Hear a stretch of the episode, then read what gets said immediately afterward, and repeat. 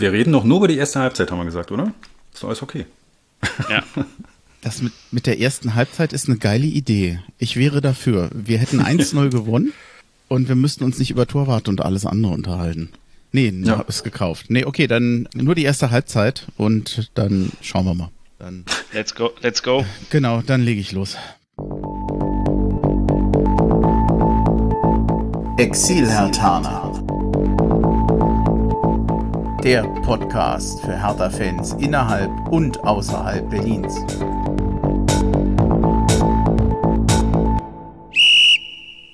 Ja, hallo Hertha-Fans in Berlin, in Brandenburg und weiter weg. Also hallo Exil-Hatana, ich bin Bremchen, ich grüße euch zu einer neuen Folge des Exil-Hatana Podcasts. Ich bin auch dabei, das Spiel von gestern zu verdauen. Und naja, ich bin mir noch nicht so sicher, ob das drüber schlafen gereicht hat. Wie es dem Christian und dem Marc geht, das werde ich jetzt gleich erfahren. Grüße euch, Jungs. Wie geht's euch?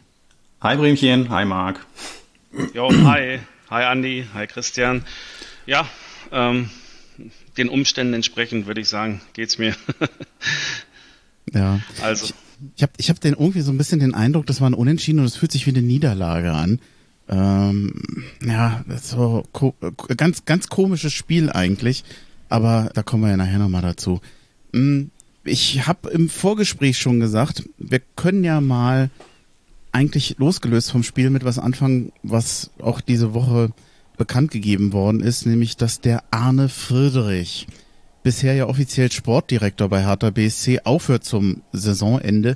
Überraschend ist das nicht. Ich habe komischerweise viele Artikel gelesen, da steht immer drin Überraschung und Bombe und äh, Friedrich geht wo ich immer denke, der hat ja schon selbst mehrfach betont, mhm. dass er noch in einer beruflichen Orientierung ist. Also eine, eine Überraschung war das überhaupt nicht. Jetzt ist es nur einfach offiziell, was er meines Erachtens sowieso schon vorher immer angedeutet hat.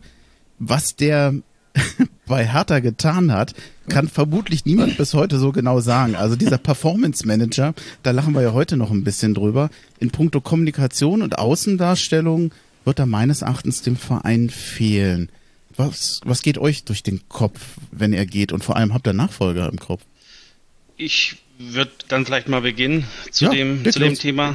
Ja, ähm, also Friedrich als jahrelanger Hertha-Spieler, nicht nur Spieler, auch als Kapitän, der uns auch jahrelang für die Nationalmannschaft als Hertha-Spieler vertreten hat, ähm, hat natürlich ähm, bei mir, aber ich denke auch bei vielen anderen Hertha-Fans ein sehr, sehr gutes Standing. Ähm, er kennt den Verein, er lebt den Verein und deswegen bin ich grundsätzlich da ähm, bei dir, dass er uns fehlen wird, weil er einfach ja den Verein auch mit einer gewissen Eloquenz gut nach außen repräsentiert oh ja. und mhm. ja, was Klinsmann 2019 alles äh, dazugeholt hat und begonnen hat, davon ist ja nicht mehr sehr viel da. Arne war für mich einer der sehr wichtigen oder wichtigsten Personalien eigentlich hat uns jetzt auch die letzten zwei Jahre wirklich durch die schwere Zeit einen guten Job gemacht. Aber ich denke, er ist einfach da jetzt für sich, er sieht seine Zukunft in den USA und hat für sich jetzt dann bewusst den Switch gemacht.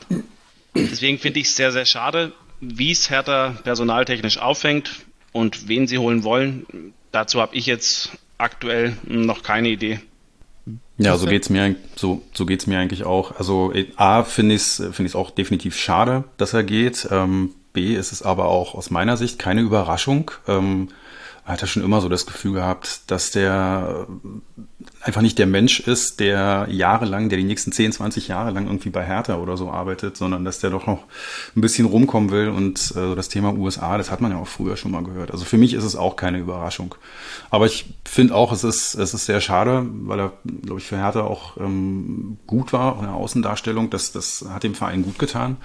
Und ähm, naja, Carsten Schmidt ist äh, weg aus persönlichen Gründen. Ähm, Arno Friedrich geht jetzt halt auch.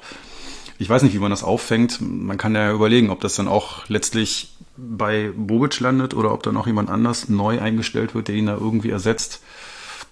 Keine Ahnung. Ähm, ich finde es auf jeden Fall, ich finde es auf jeden Fall schade, dass er geht. Aber eine Überraschung ist es, wie gesagt, aus meiner Sicht nicht. Hm. Hast, hast du eine Idee, wer ihm folgen könnte, wenn man denn diesen Posten besetzt? Für uns, ich finde ja als Fans ist es immer extrem schwer zu sagen, was der nach innen schafft und erreicht, weil das ist für uns nicht transparent. Wir können ja nur sehen, wie er in der Öffentlichkeit wirkt. falls man einen Ersatz sucht, hättest du denn jemanden, dem du das zutrauen würdest? Ich hätte schon eine Idee, aber ich sag gleich, wen ich da meine. Also ich könnte ja einfach mal einen Namen, einen Namen in die Runde werfen, aber ich weiß auch nicht, ob, ob das so Hand und Fuß hat. Aber irgendwie, als, als ich das gehört habe, dass er zurücktritt, da war irgendwie der Name Peter Niemeyer auf einmal in meiner Birne. Der ähm, ist ja jetzt bei Preußen Münster, meine ich, ne? Und ähm, ist da, ich weiß gar nicht in welcher Position, Geschäftsführer oder jedenfalls ist der da irgendwie im Management bei Preußen Münster und ähm, naja, ist halt auch ein alter verdienter Herr Taner, auch bei den Fans sehr beliebt war und ist. Ähm, vielleicht wäre das was für ihn. Preußen Münster spielt ja, glaube ich, in der, oh, die sind jetzt in der vierten Liga, ne, wenn ich mich nicht irre. Ähm, vielleicht hat er da auch nochmal Lust irgendwie auf, auf Hertha, aber das ist echt so ein Hirngespinst. Ich habe das noch nicht weiter durchdacht. Mhm. Marc, könntest du auch mit Peter Niemeyer leben? Ich könnte damit sehr gut leben. Ähm, ja, ich hatte es ja vorhin schon angedeutet, also das wäre eine, weil für mich gehört natürlich in der Personalie ja schon eine starke Bindung zu unserem Verein dazu, als auch eben in der Kommunikation nach außen. Da sind in den letzten zwei, zweieinhalb Jahren, um es mal diplomatisch auszudrücken, sehr, sehr nicht alles richtig gemacht worden. Und da brauchst du halt einfach jemanden, der auch dann einfach eine starke, gute Kommunikation nach außen mitbringt. Und das traue ich ähm, Niemeyer absolut zu. Er war ja auch Kapitän. Ähm, von daher ähm, könnte ich mich mit der Personalie, die Christian da ins Spiel gebracht hat, gut äh, gut anfreunden, ja. Also ihr, es ist jetzt keine Überraschung, dass bei mir hier auf dem Zettel auch Peter Niemeyer steht. Ähm, ich hätte sonst den, den Namen auch genannt. Er ist ja Sportdirektor bei Preußen Münster und ähm, hat eigentlich schon eine Erfahrung gemacht. Er hat Härtebezug.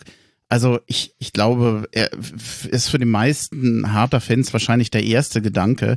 Aber ich bin gespannt, ob Hertha diesen, diese Stelle überhaupt besetzt wenn er denn käme, ich fände es eine Idealbesetzung oder mir fiele zumindest niemand ein, der besser ist. Ich, ich bin mal gespannt.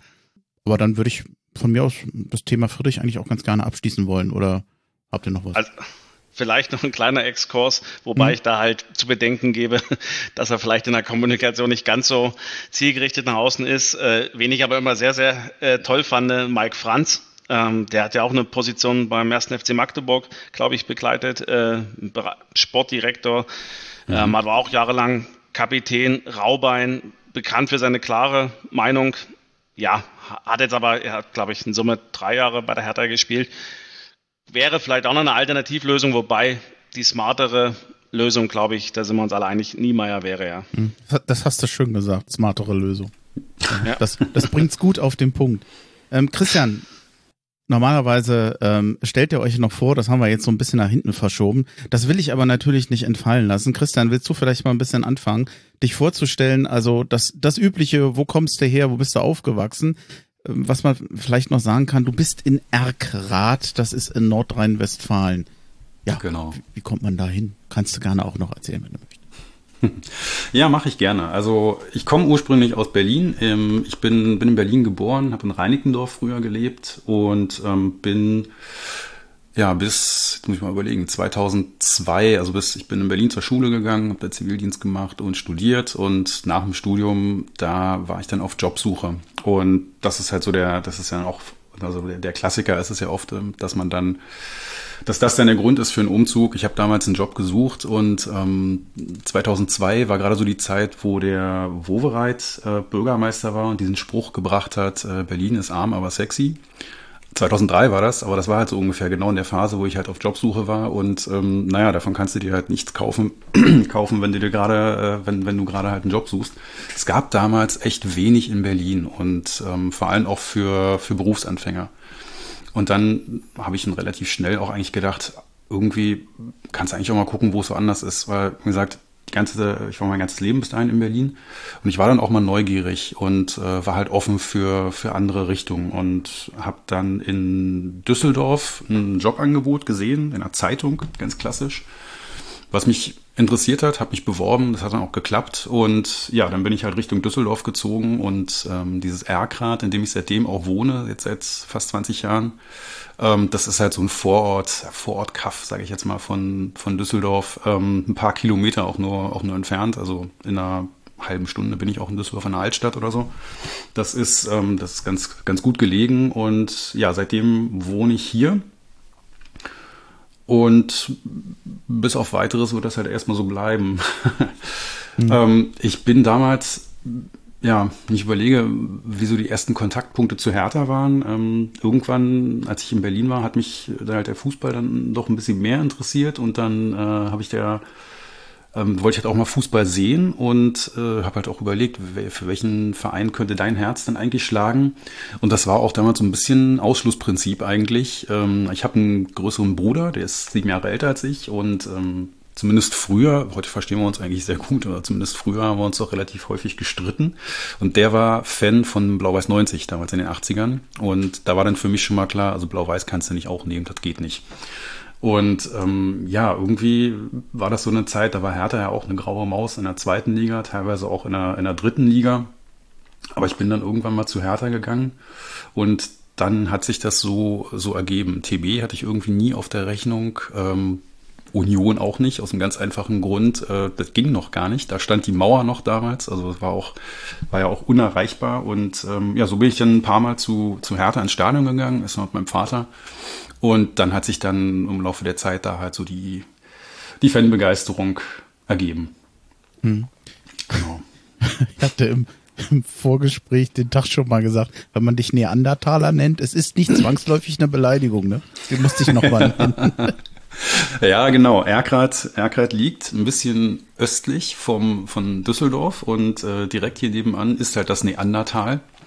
Ähm, das heißt halt auch wirklich so, weil früher, früher ist da Kalk abgebaut worden und da haben die dann halt äh, bei den Arbeiten dann Knochen gefunden und haben sich gewundert, was ist das denn? Muss man mal untersuchen. Und das waren dann halt wirklich die berühmten Neandertaler-Knochen. Also die haben hier wirklich gelebt, früher die, Neandert die Neandertaler.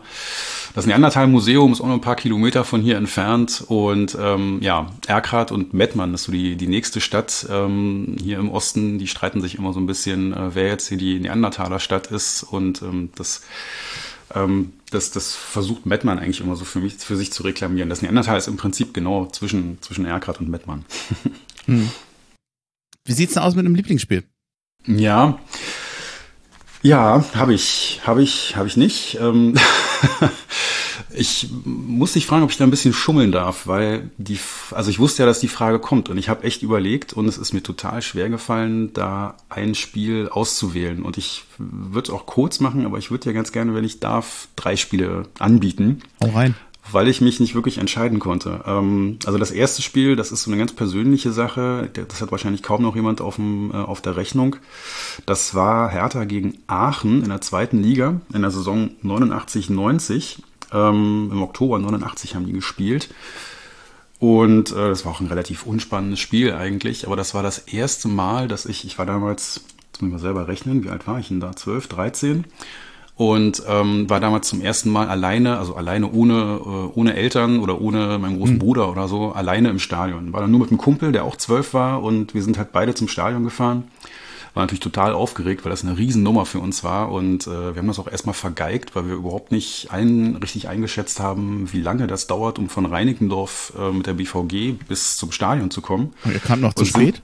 Genau, wir kamen zu spät. Wir hatten die erste Viertelstunde verpasst und kamen dann ins Stadion, haben uns natürlich schon geärgert.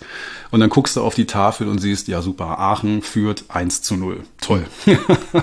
da hast du gedacht, ja, das kann ja gut werden. Ne? Aber ähm, tatsächlich ist Hertha in dem Spiel richtig nochmal zurückgekommen und in der zweiten Halbzeit haben die ein bisschen aufgedreht und haben das Ding noch 3 zu 1 gewonnen. Ähm, damals hat auch Theo Gries noch ein Tor geschossen. Ich weiß nicht, ob der mhm. Name noch irgendwie bekannt ist. Der war in der zweiten Liga ein sehr, sehr erfolgreicher Torschütze. Nicht nur für Hertha, aber auch bei Hertha hat er ein paar tolle Jahre gehabt. Und ähm, ja, das war wirklich das, das erste Mal alleine im Stadion, wie gesagt, alleine ohne, ohne Erwachsene und ähm, so mit der mit dem schwierigen Start und Hertha kommt zurück und gewinnt das Ding doch noch, das war total aufregend. Also das, das war so ein Spiel, was ich immer noch gut in Erinnerung habe. Ähm, das zweite ist eins, was du wahrscheinlich, vermute ich mal, auch öfter zu hören bekommst. Das ist das Spiel gegen Lautern. Ähm, das mhm. war in der Saison 96, 97, 97. Da war Hertha in der zweiten Liga mit Lautern, äh, sind ja am Ende auch beide dann aufgestiegen. Lautern ist Erster geworden, Hertha Dritter. Und da haben die am 24. Spieltag gegeneinander gespielt. Ähm, und das Stadion war ausverkauft. Das war das Besondere. Also ich weiß noch, das war damals so im, im Olympiastadion, das war ja viel zu groß eigentlich für Hertha. Ähm, Hertha hatte, ich habe da eben nochmal geguckt, die hatten in der Saison einen Zuschauerschnitt von 17.500 über die ganze Saison. Und ähm, da war das auch so, dass im Oberring waren die Kurven im, im Oberring, die waren immer gesperrt, weil man die ja gar nicht gebraucht hat. Ähm, die haben also gar nicht, gar nicht aufgemacht. Und in dem Spiel war es dann wirklich so, das ganze Stadion war rappelvoll und äh, die Oberringkurven waren eben noch alle leer, weil die halt gesperrt waren. Und irgendwann hast du halt gemerkt, da kommen immer mehr Menschen ins Stadion und wollen, in, wollen dieses Spiel sehen. Das war ein Montagsspiel. Das ist damals noch auf, ähm, wie hieß denn das? DSF, DSF hieß also, ne? Genau, das ist auf DSF auch noch live übertragen worden und trotzdem war das Stadion voll und dann haben die die Tore aufgemacht. Äh, ich glaube, die haben auch später angepfiffen. Dann haben die die Tore aufgemacht zu den Oberringkurven und ähm, also so in meiner Erinnerung war das echt so wie so ein, wie so ein Ameisenheer, was da innerhalb von Sekunden auf einmal diese Blöcke gefüllt hat und dann war das ganze Stadion voll. Boah, das war echt Gänsehaut. Also vor 75.000 in der zweiten Liga, das war, das war genial und ähm, Hertha hat dann auch noch, das kommt ja auch noch noch dazu. Äh, wir kennen das ja, dass Hertha ja oft, ähm, wenn es drauf ankommt, dann irgendwie doch nicht so gut funktioniert. Und in dem Spiel haben sie aber auch 2-0 gewonnen. Axel Kruse, Fußballgott, hat da ein Tor geschossen und ähm, ja, das war total cool. Auf der anderen Seite, du uns dein, dein Namensvetter, Andi Brehme, hat da auch noch gespielt und also wenn ich ja gucke, ne, Winden Rufer, Gary Ehrmann im Tor, also auch von, von Lautern eine irgendwie total geile Mannschaft. Das hat richtig Spaß gemacht. Ja, das wäre das Zweite. Und das dritte, das ist eins, da habe ich auch noch ganz tolle Erinnerungen dran, und zwar gegen den HSV. Das war ein paar Jahre später, in der Saison 98, 99. Kannst du dich da noch dran erinnern? Das war der 34. Spieltag und Hertha. 6-0 wahrscheinlich. 6-1, genau. Mhm. Hertha hat 6-1 gewonnen gegen den HSV. Hertha ist in der Saison auch Dritter geworden. Ähm, also eine sensationelle Saison. Auch da Stadion ausverkauft. Und das, und die, die coole Erinnerung, die ich da noch habe, ist, ähm, bei, beim HSV hat damals Hans-Jörg Butt im Tor gespielt. Und der hat ja auch immer die Elfmeter geschossen ne, für, den, für den HSV. Und ähm, da war so eine, so eine Aktion, äh, da habe ich immer noch, das ist so ein Gänsehautmoment gewesen. Hertha hat 1-0 geführt, Michael Preetz hat das 1-0 gemacht und dann hat Hertha einen Elfmeter bekommen in der zweiten Halbzeit. Und ich weiß noch, wie ich da aufgesprungen bin äh, im Stadion und wirklich, äh, also aus, aus, aus, aus voller Kehle äh, Kirai, Kirai gebrüllt habe, weil ich irgendwie gedacht habe, das wäre jetzt so geil, wenn unser Torwart jetzt auch mal nach vorne geht und den Butten Elfmeter reinhämmert. Und ich habe das ein paar Mal geschrien und irgendwann dann auch wieder aufgehört. Und dann ist mir bewusst geworden, dass also mittlerweile das halbe, dreiviertel Stadion ähm, halt den, den, den Namen von Gabor Kirai gerufen hat. Und ähm, das ist jetzt so, meine gefühlte Wahrheit ist jetzt so, dass, dass ich das irgendwie mit ausgelöst habe. Wahrscheinlich hatten 40.000 andere genau die gleiche Idee und haben angefangen zu rufen. Aber das war, das war so eine total tolle Szene und du hast auch auf dem Spielfeld gesehen, wie die Mannschaft gerade richtig verunsichert war. Der Kirai kam aus dem Tor, ist fast bis zur Mittellinie gelaufen, tänzelte dann immer wieder zurück und hat sich mal umgedreht zum Trainer und auch äh, nach vorne geguckt. Michael Preetz stand am Elfmeterpunkt, der wollte den Elfmeter schießen, der wusste auch nicht so genau, was er jetzt machen soll. Ähm, ja, leider hat Kira den dann doch nicht geschossen und Preetz hat sich da durchgesetzt, was auch irgendwo okay war. Ähm, Preetz ist in der Saison Torschützenkönig geworden und ähm, hatte da am letzten Spieltag auch noch so ein Fernduell mit Ulf Kirsten laufen und äh, der hat das dann auch für sich entschieden, hat in dem Spiel gegen HSV sogar drei Tore gemacht und das eine war dann halt der Elfmeter. Ja, aber das war ein wunderschöner Saisonabschluss und ja, was soll ich sagen? Also Hertha gewinnt 6-1 vor, vor einem vollen Stadion. Ähm, Hertha ist Dritter geworden. Michael Preetz, ein Herthaner, wird Torschützenkönig. Hast du halt auch nicht mehr allzu oft irgendwie danach erlebt, glaube ich. Hm.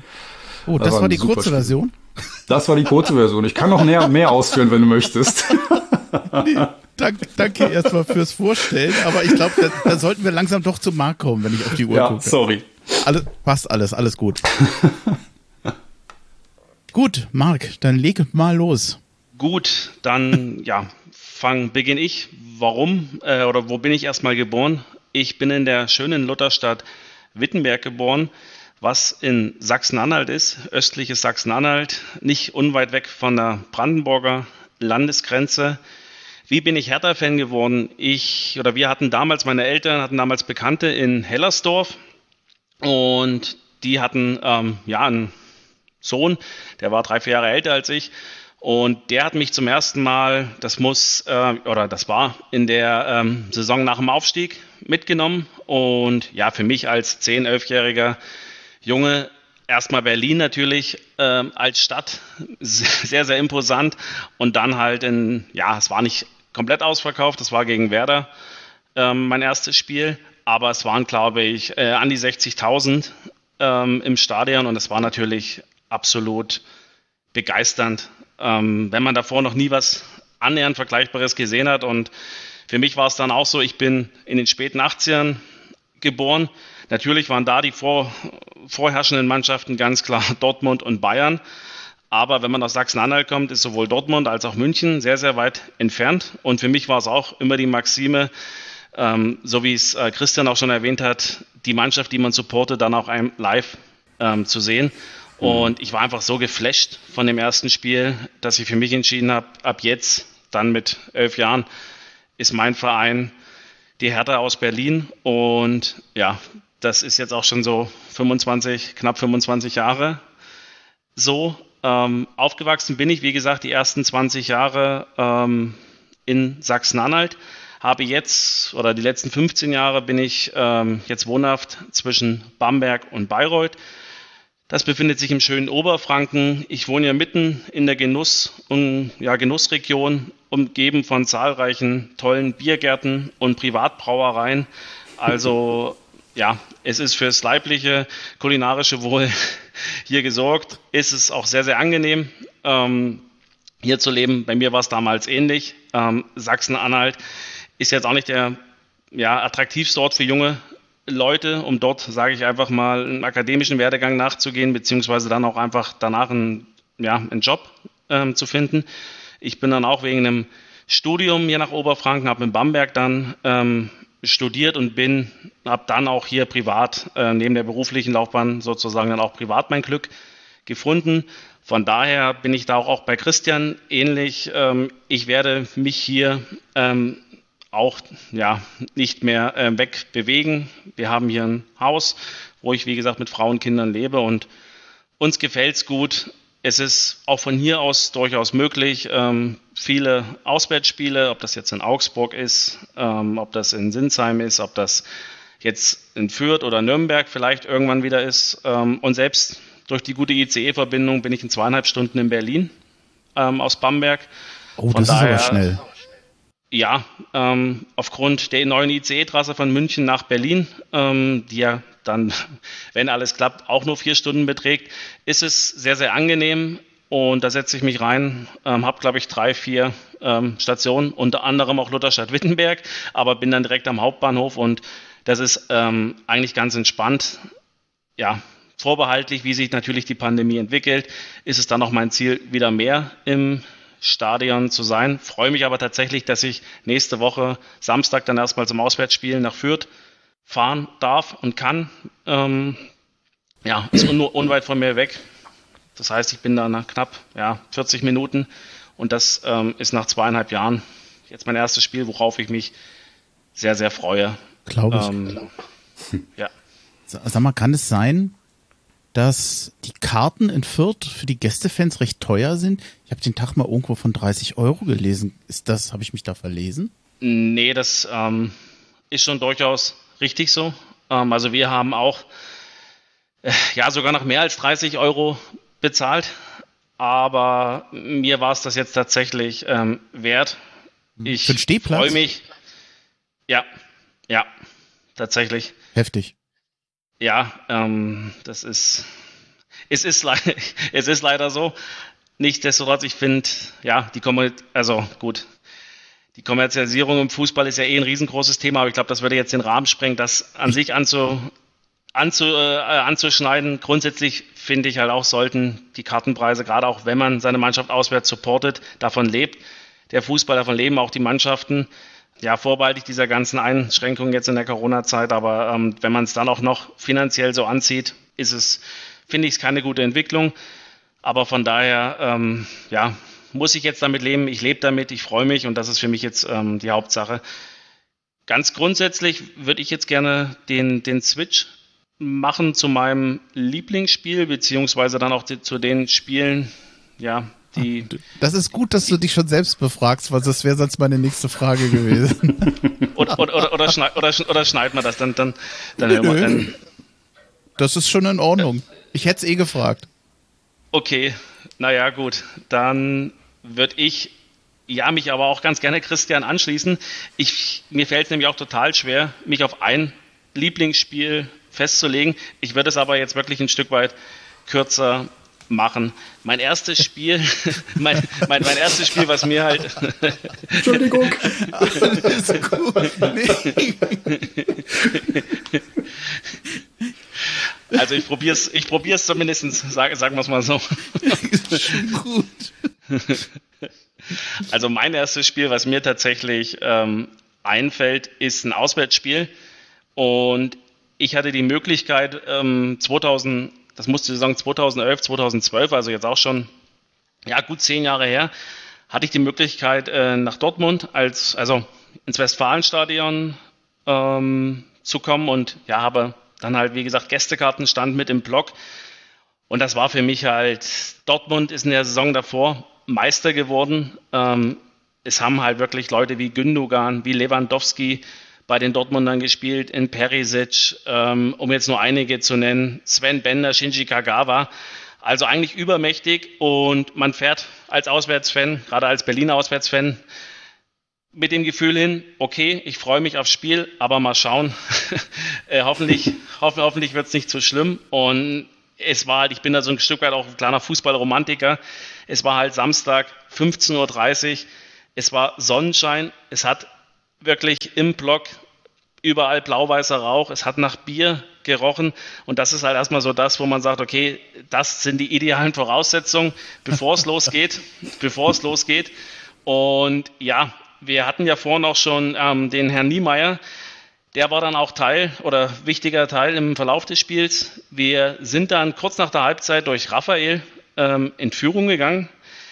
Dann, ich weiß nicht, wie er es gemacht hat und Niemeyer war ja auch nicht unbedingt für seine Abschlussstärke und Torgefährlichkeit bekannt, aber irgendwie haben wir dann, ja, das muss 81., 82. Minute gewesen sein, ähm, es war nicht mehr allzu lange zu spielen, hat Niemeyer es dann wirklich geschafft, den Ball über die Linie zu buxieren wo dann halt wirklich, ähm, ja, es war einfach 90 Minuten richtig, richtig gute Stimmung im Gästeblock.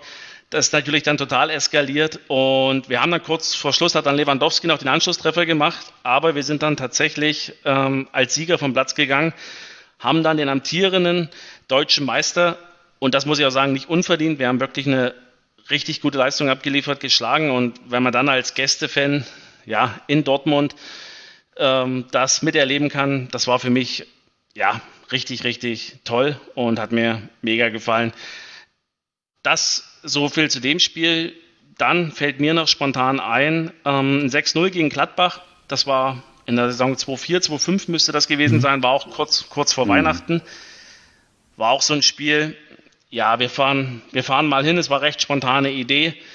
Wir, wir haben uns ins Auto gesetzt, waren dann, wie gesagt, in einer Stunde in Berlin, haben uns dann Tickets geholt und ja, es war kein schlechtes Spiel, aber sind nicht viele Torchancen, sind dann in der ersten Halbzeit durch Billy Rayner war das, glaube ich, damals, ähm, der da vorher lange Zeit in Bielefeld gespielt hat, aber dann halt eben auch bei uns war, durch ein, ja, einfach in Führung gegangen. Und in der Halbzeit war es dann so, haben wir uns ausgetauscht. War, war eigentlich kein besonderes Spiel, aber wir haben geführt, das war das Wichtigste. Und es ging dann halt aber auch rasant ab. Ähm, wir haben dann wirklich geschafft, Gladbach mit 6 zu 0 ähm, abzufertigen, haben dann in der zweiten Halbzeit ähm, fünf Tore gemacht. Da erinnere ich mich auch, äh, wie gesagt, Marcelinho, einer unserer besten Fußballer, ähm, in der Zeit, zumindest wo ich Hertha, Hertha-Fan bin, also in den letzten äh, 25 Jahren, noch mit einem ganz, ganz frechen ähm, Lupfer Elfmeter. Elfmeter. Ja. Ähm, Raphael, Bastürk ähm, haben, glaube ich, noch getroffen. Also das war auch in der Summe ein sehr, sehr interessantes, tolles, torreiches Spiel, was man ja ja, auch nicht so oft erlebt. Und mein letztes ähm, Spiel, was ich äh, unbedingt noch mit dabei haben wollte, waren 2-6 gegen Karlsruhe. Das war damals zu Zweitliga-Zeiten, also das müsste Saison 2010 gewesen sein.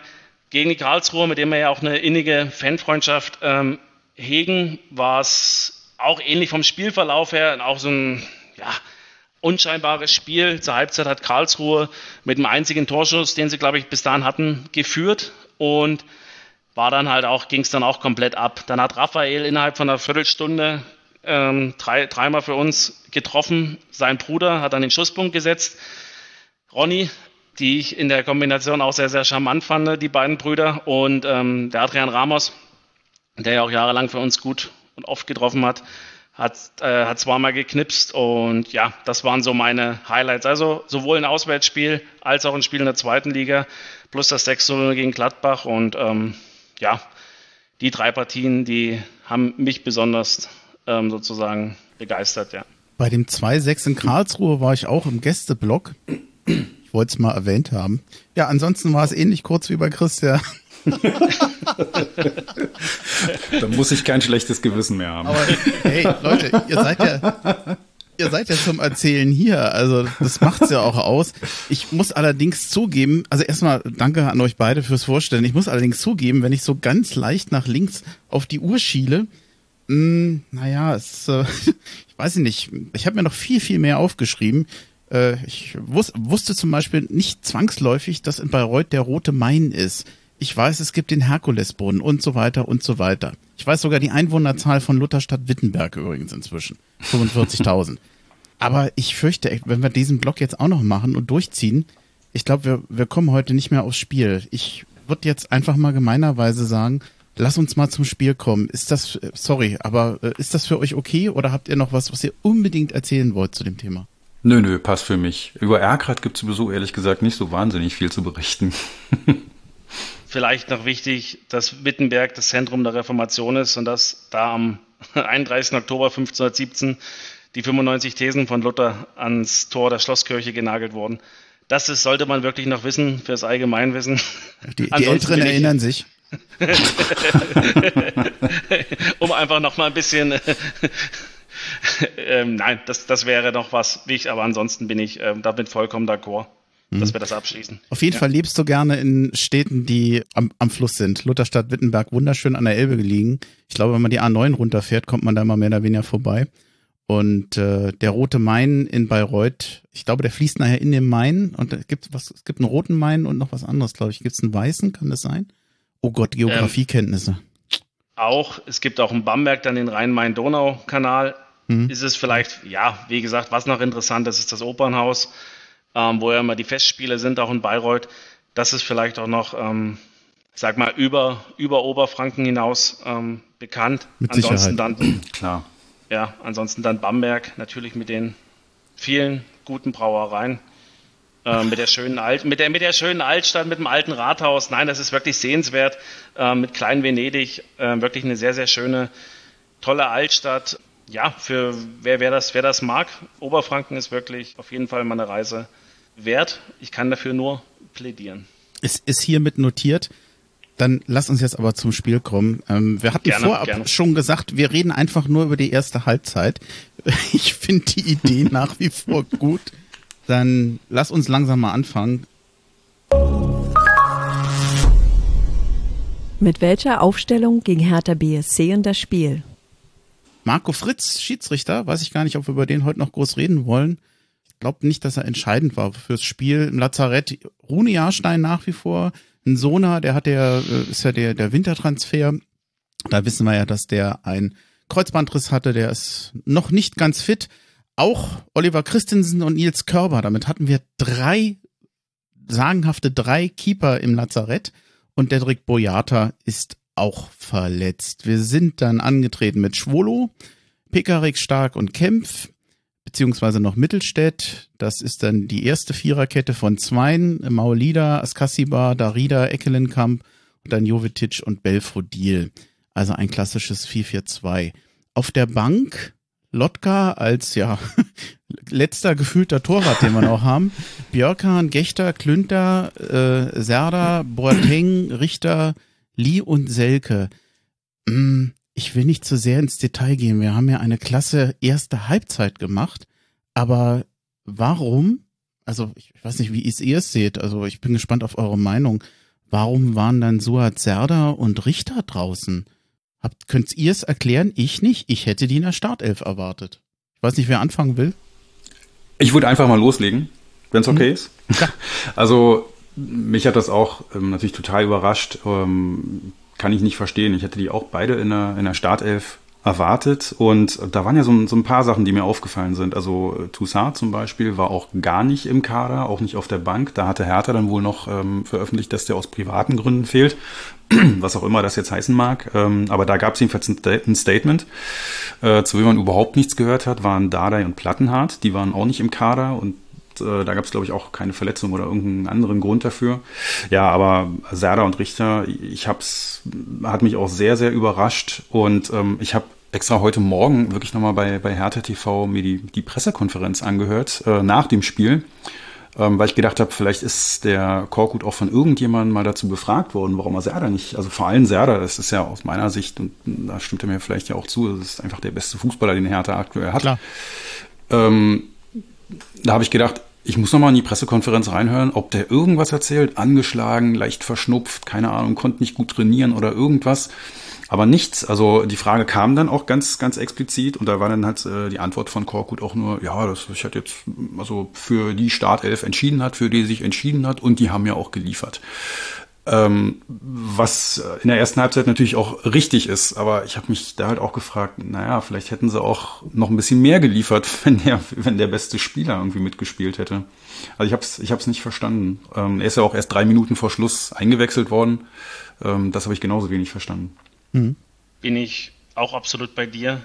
Ähm, Serda finde ich einfach eine zentrale Figur und wenn es darum geht, war mal irgendwann eine Achse, eine funktionierende Achse ähm, aufzubauen, die für mich meiner Meinung nach halt einfach wichtig ist, auch um einfach Konstanz reinzubekommen, um Spiele dann auch einfach mal zu gewinnen, ist Serda im Mittelfeld für mich einfach unverzichtbar. Ähm, da gibt es keine Diskussion links oder rechts daneben. Deswegen war es eine große Überraschung. Klar, kann er davon ausgehen, wenn wir jetzt nur die erste Halbzeit betrachten und wenn sie das Ding gewonnen hätten, vielleicht 2-0, ja, dann werden die Argumente für ihn gesprochen. Dass er dann aber spätestens, also in Serda dann in der 88. Minute zu bringen, das finde ich dann fast ein Stück weit ein Affront gegen ihn, weil was soll er da dann noch bewirken? Also normalerweise hätte ich ihn spätestens in der 60. Minute gebracht, für, also für Maulida meines Erachtens oder für Eckelenkamp, hm. der bis dahin ein ordentliches Spiel gemacht hat und ich finde auch, dass er sich seine Startelf-Nominierung verdient hat. Ähm, hat gestern auch gut gespielt, aber da hätte ich halt viel eher gewechselt. Bei Richter hat vor der oder hat starke Spiele gemacht. Da sehe ich es jetzt nicht ganz so, dass er unbedingt Startelf hätte spielen müssen, aber den hätte ich auch früher gebracht. Vielleicht nach der Halbzeit, vielleicht dann in der 55., 60. Minute. Das war mir tatsächlich auch zu spät, der, der Wechsel. Ansonsten bin ich ähm, weitestgehend bei dir, Christian. Hm.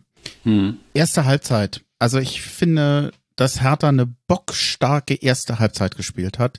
Das war das für mich eindeutig bessere Team. Es ist nicht so gewesen, dass sie jetzt eine Torchance nach der anderen erspielt haben, aber sie waren für mich optisch ab der ersten Minute dominant, nach vier Minuten die erste Chance durch Darida. Ganz, ganz, ganz schöner Abschluss eigentlich. Mhm. Dann danach, ich weiß nicht, ob ihr euch da in, erinnern könnt, da ist Askasibar über links ziemlich frei in den Strafraum gekommen und Traumpass wartet, von Mauli da. Ja, und wartet ja. und wartet und wartet, um den Querpass zu machen. Ich habe die ganze Zeit gedacht, mein Gott, du hast so viel Platz, du bist noch so recht zentral, du könntest eigentlich auch aufs Tor schießen. Ich war mir nicht ganz sicher, ob er jetzt unbedingt den Querpass hätte machen müssen oder ob man da nicht auch abschließen kann. Wie ist eure Meinung? Ich, ich würde sagen, er war in der Situation, also ich fand den Pass auch von Maolida ähm, exzellent, genau in die Schnittstelle. Ich glaube, dass Askasibar, der für mich um das nochmal kurz auszuholen, gestern ein boxstarkes Spiel gemacht hat. Die Galligkeit mit der Arida zusammen war extrem gut in der Situation.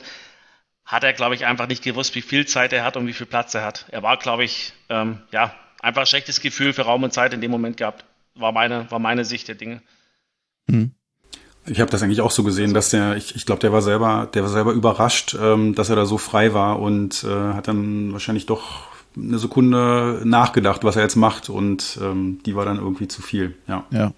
15. Minute hatte Askasiba nochmal von der Strafraumkante auch äh, das Ding halb hoch. Also ich meine, er ist ja nicht so groß, also für andere ist es nicht halb hoch, aber für ihn war es halb hoch. Richtig technisch schön gemacht, geht knapp drüber. Mhm. Dann in der 20. Minute eine ähnliche Situation, auch da Rieder nochmal von der Strafraumkante da waren gute Chance und in der 25. endlich das Tor durch Belfodil. Nach einer Flanke von Jovetic nach einem Freistoß. Da habe ich Hertha eigentlich schon, ja, als gefühlten Gewinner dieses Spiels angesehen, spätestens nach 45 Minuten. Das verflachte dann ein bisschen. Also ich habe mir noch ein, zwei Chancen in der 34. und 35. Minute aufgeschrieben. Aber lange Rede, kurzer Sinn. Halbzeit, Hertha klar besser, eine der besten Saisonleistungen. Und ich dachte, wenn sie das halbwegs konservieren können in der zweiten Halbzeit, dann ist hier Hertha BSC der klare Gewinner. Und das Schlimme war, das war dann auch meine Erwartungshaltung. Umso, um, umso stärker kann man natürlich dann abrutschen oder umso größer kann die Enttäuschung mhm. sein. Also Hab, dazu vielleicht auch noch mal hm? ganz, ganz kurz. Also ich fand der Ralf Gunisch, der ja gestern Co-Kommentator ähm, war bei, bei The Zone, hat es, glaube ich, exzellent auf den Punkt gebracht, dass nach den ersten 45 Minuten, dass alle dies, äh, ja, alle Fans, die es mit der Hertha halt eben halten, in Berlin und außerhalb von Berlin, sich wirklich wahrscheinlich verwundert die Augen reiben, ob das wirklich, ob das wirklich ihre Mannschaft ist, weil das im Vergleich zu den letzten Spielen der letzten Wochen halt einfach an Aggressivität, an Zweikampfführung, also nicht nur eine, sondern wirklich meines Erachtens drei ähm, Stufen nach oben war. Bin ich aber absolut bei dir. Genau das war dann halt eben auch die Erwartungshaltung, daran anzuknüpfen in Halbzeit 2, was wir dann alle drei, wie auch alle anderen mitbekommen haben, nicht ganz so geklappt hat. Ich habe es ich genauso empfunden. Also die, die erste Halbzeit war wirklich seit, seit langem das Beste, also wirklich seit langem das Beste, was man von, von Hertha gesehen hat. Ähm, die hatten jetzt nicht 20 Torchancen, also wir haben jetzt nicht wie der FC Bayern oder so Bochum an die Wand gespielt, das nicht. Aber muss halt sagen, Bochum ist ja kaum aus der eigenen Hälfte rausgekommen und du hast nie das Gefühl gehabt, dass da irgendwie Gefahr lauert. Also du hattest wirklich die ganze Zeit das Gefühl, Hertha hat das Ding hier voll im Griff, die machen mit Bochum, was sie wollen und ähm, ja, lassen die nicht zur, zur, zur Geltung kommen und da passiert nichts mehr. Und das, das war dann natürlich äh, wirklich genau das, äh, was du ja auch eingangs sagtest. Die Enttäuschung war dann halt umso größer, als es in der zweiten Halbzeit dann, dann auf einmal irgendwie anders aussah. Und man fragt sich, ich frage mich immer noch, warum eigentlich. Ja. ja.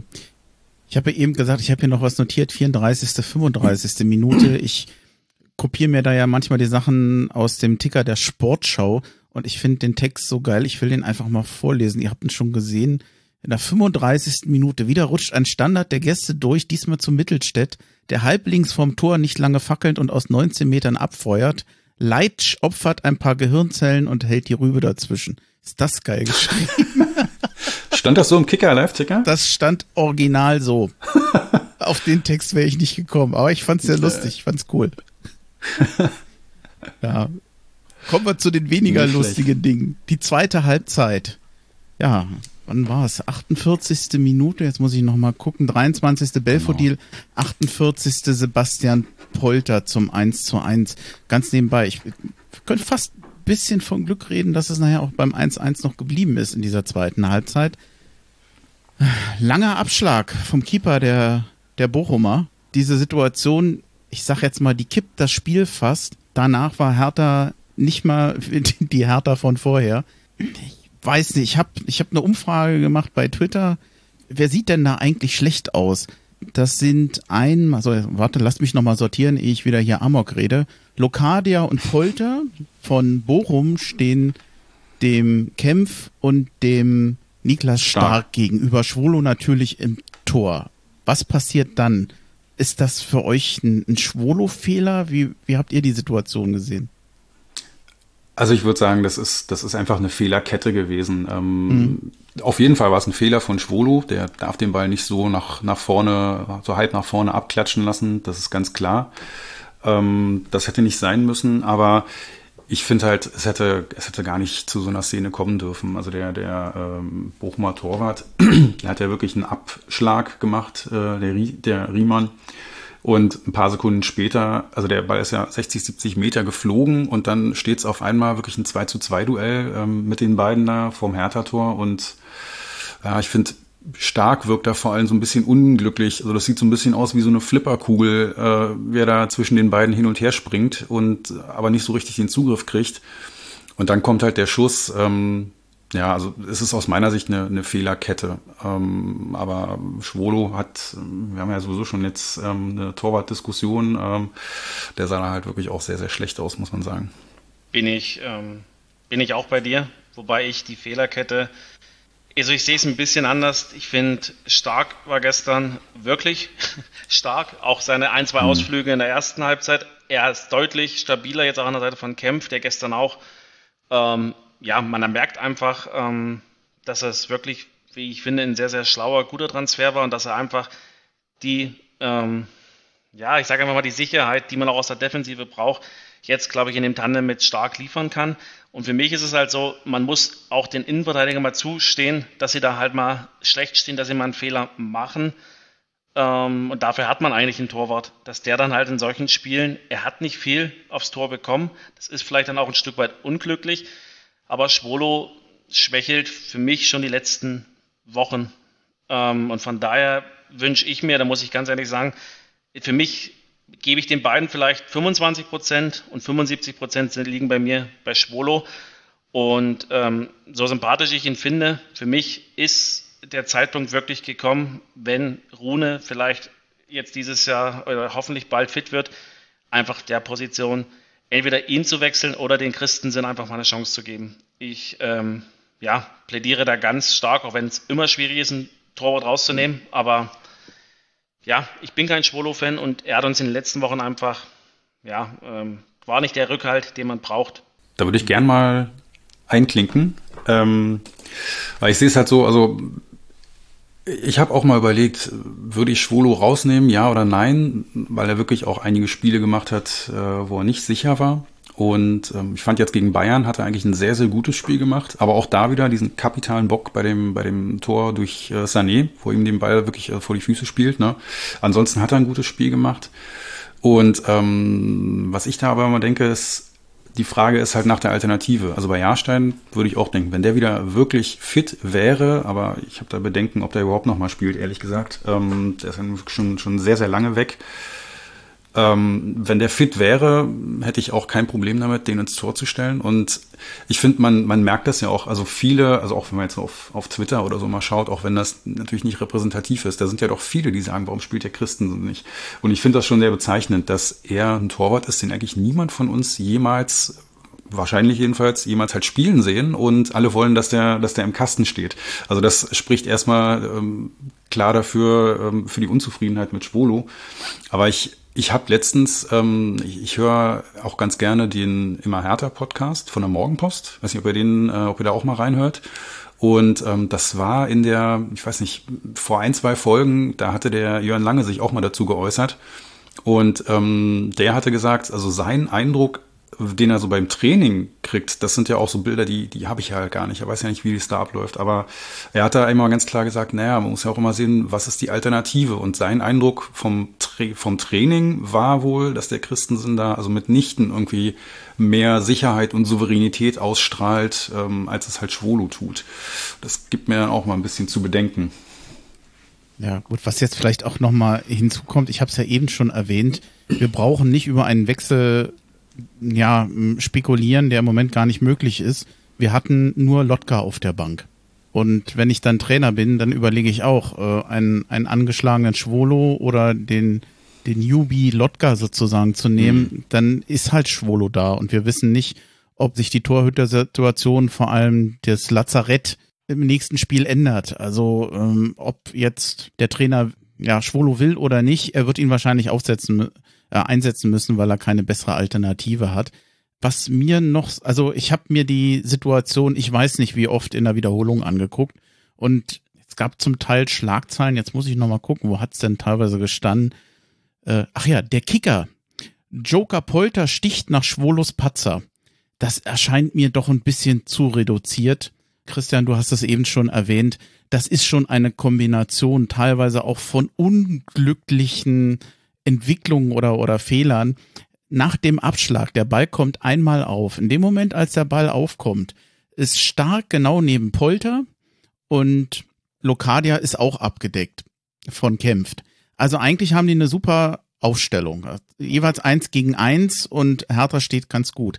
Dann tippt der Ball ein, einmal auf, geht vom Rücken von Locadia, Stark macht gerade einen Schritt auf den zu, so unglücklich zurück, dass es eine ideale Vorlage ist zum Polter. Also das war ja auch keine Absicht, das vom Rücken da abprallen zu lassen.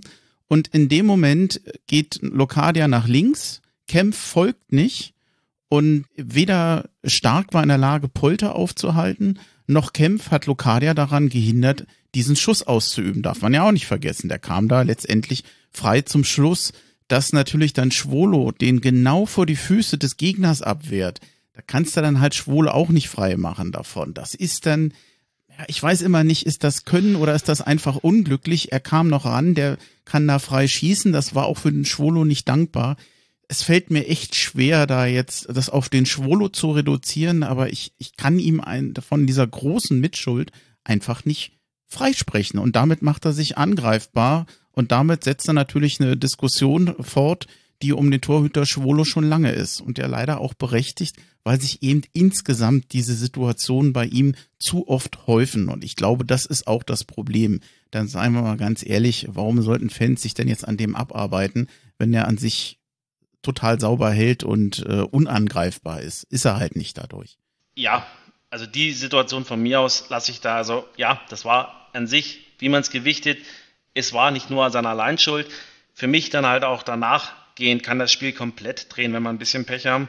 Da, glaube ich, fünf Minuten später oder hm. drei Minuten später, ich habe es nicht genau, schießt, glaube ich, hm. der Resch, Nochmal ein und es ist halt wieder das, wenn das genau. zwei Sekunden später gibt es elf Meter, wir liegen ein, zwei hinten und dann möchte ich mal sehen. Das, das war die Aktion, wo ich dachte, Heile Witzka, Glück gehabt. Und dann ist mir noch eine, ich weiß nicht, das war glaube ich ein Querschläger. Ich glaube, es war Kempf, ich bin mir nicht ganz sicher.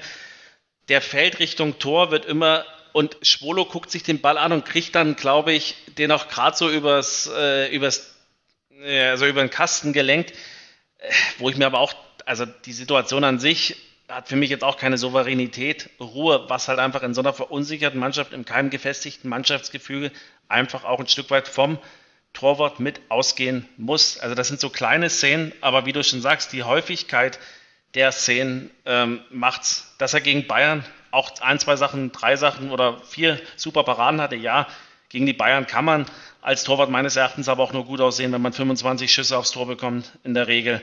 Ähm, aber das andere, das war halt das gewährt ihr nicht anders sehen. Ich habe selber jahrelang Fußball gespielt. Das passiert vielleicht in der Kreisliga B, aber das darf in der Bundesliga nicht äh, passieren, dass man dem Sané den Ball so nie. Also von daher, ja, wir, er wird jetzt spielen, aber wenn wir wieder besser aufgestellt sind, würde ich dafür plädieren, ähm, dem Christensinn eine Chance zu geben, eine faire Chance zu geben. Und bei Jane, äh, bei, bei Rune würde ich es mir wünschen, dass er wieder fit wird bin da aber halt eben auch ein Stück weit bei Christian. Ähm, er fällt jetzt fast schon, glaube ich, ja, fast ein Jahr oder zehn Monate sowas aus.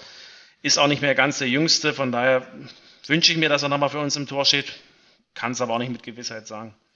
Ich finde, man, man ja. läuft ein bisschen Gefahr oder man muss aufpassen, dass man, ich nenne es jetzt mal diesen Schwolo-Fehler, Schwolo-Wackler oder wie auch immer man das bezeichnen will, jetzt ja. so als Hauptpunkt in diesem Spiel nimmt, aber ich finde, man unterschätzt damit, dass Hertha immer noch eine gesamte Halbzeit Zeit hatte, es besser zu machen. Und zwar nicht nur Schwolo, sondern das gesamte Team. Dieses, dieser Gegentreffer war ein kompletter Bruch im Spiel von Hertha BSC. Wir hatten eigentlich keine wirklich richtig gute Chance mehr im, in der zweiten Halbzeit. Die Bochumer mh, ja, waren richtig angetrieben durch diesen äh, Anschlusstreffer spielten wesentlich besser, hätten meines Erachtens mit ein bisschen Glück auch noch das 1 zu 2 machen können. Also das hätte ja noch schlimmer aussehen können. Und dann komme ich automatisch immer wieder auf dieses Thema zurück. Was, was kann ich jetzt noch als, als Trainer machen? Wie kann ich noch günstig einwechseln? Da ist ja dann, wie ich finde, ein, ein Trainer gefragt. Und wir haben so oft über Mentalität gesprochen bei Hertha. Wir haben wieder doch neue Spieler mit dabei gehabt der kämpft, hat meines Erachtens ein gutes Spiel gemacht, das war vielversprechend. Hm, trotzdem, warum gelingt es Hertha nicht und auch dem Trainer nicht, in der zweiten Halbzeit nach dieser tollen ersten Halbzeit sich einfach wieder zu wehren, aufzurappeln? Warum fällt man so in sich zusammen? Schwere ja, Frage, ich weiß. Genau, schwere Frage. Weiß ich auch nicht, wie man die beantwortet, weil das, das zieht sich ja eigentlich so durch die ganze Saison. Also du siehst das ja auch, ich glaube, nur Gräuter Fürth hat mehr Gegentore kassiert als Hertha, ne? Das ist, glaube ich, so. Und ähm, ich hoffe, ich erzähle jetzt keinen Quatsch, aber ich glaube, es stimmt. Und man merkt es ja, also dass die Mannschaft hinten einfach auch überhaupt nicht sicher steht. Also das war jetzt auch in, gegen Bochum wieder sowas, wo man sich eigentlich selber ein Ei ins Nest gelegt hat. Das war, also dieses Tor war völlig unnötig. Das macht Hertha zu oft und was man dann ja auch in anderen Spielen gesehen hat und so war es gestern halt leider auch wieder. Irgendwie scheint da scheint da innerlich äh, direkt bei einem Gegentor mal was kaputt zu gehen und auf einmal hat die Mannschaft eben das Selbstvertrauen nicht mehr, was sie in der ersten Halbzeit hatten. Und das, das verstehe ich auch nicht. Also, die haben ja wirklich, die haben wirklich so gut gespielt in der ersten Halbzeit. Und dann ist die zweite gerade mal drei Minuten alt und die kriegen so ein doofes Tor. Und da hätte ich halt eigentlich auch noch gehofft, weil die erste so super war, dass es da jetzt eine Trotzreaktion gibt und dass die richtig Gas geben und, und mit Wut im Bauch irgendwie nochmal dagegen anstürmen und vielleicht noch mehr Druck machen als in der ersten. Aber es war einfach weg, ne? Das war, es war wirklich so, als würden da, äh, als, als hätten die in der, in der Halbzeitpause irgendwie eine Viertelstunde geschlafen oder so und ähm, waren in der zweiten irgendwie müde und, und gar nicht so richtig hundertprozentig konzentriert, weil da ist ja wirklich nicht mehr viel gekommen. Ich habe mir auch nochmal aufgeschrieben, Jovetic hatte einmal nochmal einen guten Schuss, äh, irgendwie so in der 65. Minute, da, da hat er einen guten Abschluss gehabt. Aber ansonsten gab's eigentlich, eigentlich nichts mehr. Ansonsten ist nichts mehr passiert. Und auch die Wechsel, die äh, Korkut dann gemacht hat, die haben ja auch leider gar nichts bewirkt. Im Gegenteil, ich fand es war sogar, sogar eher nachteilig. Verpufften etwas. Ja, total. Marc, klär uns auf, sag uns, woran es lag. Und dann bist du der ich nächste Trainer von Hertha. Ich kann, ich kann zumindest äh, probieren und ich bewerbe mich hiermit offiziell als Co-Trainer. Nein, also meine These ist, es ist vielleicht auch schon ein Stück weit jetzt angeklungen in den Antworten davor. Ähm, ja, uns fehlt einfach ein funktionierendes Gerüst. Einfach eine, ja, eine stabile Achse, ähm, die es für funktionierende Mannschaften braucht. Und das erklärt meines Erachtens auch dann diese Fragilität, die wir haben, sobald nur ein Windhauch sozusagen entgegenkommt. Und das ist jetzt in dem Fall ein unglückliches Gegentor. Das ist nicht das erste Mal. Das ist eine absolute Häufung in der, Situ äh, in der Saison. Wir haben es einmal, wo wir auch eine gute Halbzeit gespielt haben, wo wir dann unglücklich gegen die Dortmunder kurz vor der Winterpause in, äh, in Rückstand geraten sind, haben wir eine bärenstarke zweite Halbzeit eine Reaktion gezeigt. Aber ansonsten habe ich das diese Saison einfach nicht gesehen. Und das ist halt der Gegner, was, was, was, ist, was ich so schade finde, wir verspielen uns damit einfach, wir fangen vielleicht gut an, gehen in Führung ähm, oder sind dann, sind dann wieder dran, ähm, auch gegen Köln, das erste Spiel der Rückrunde.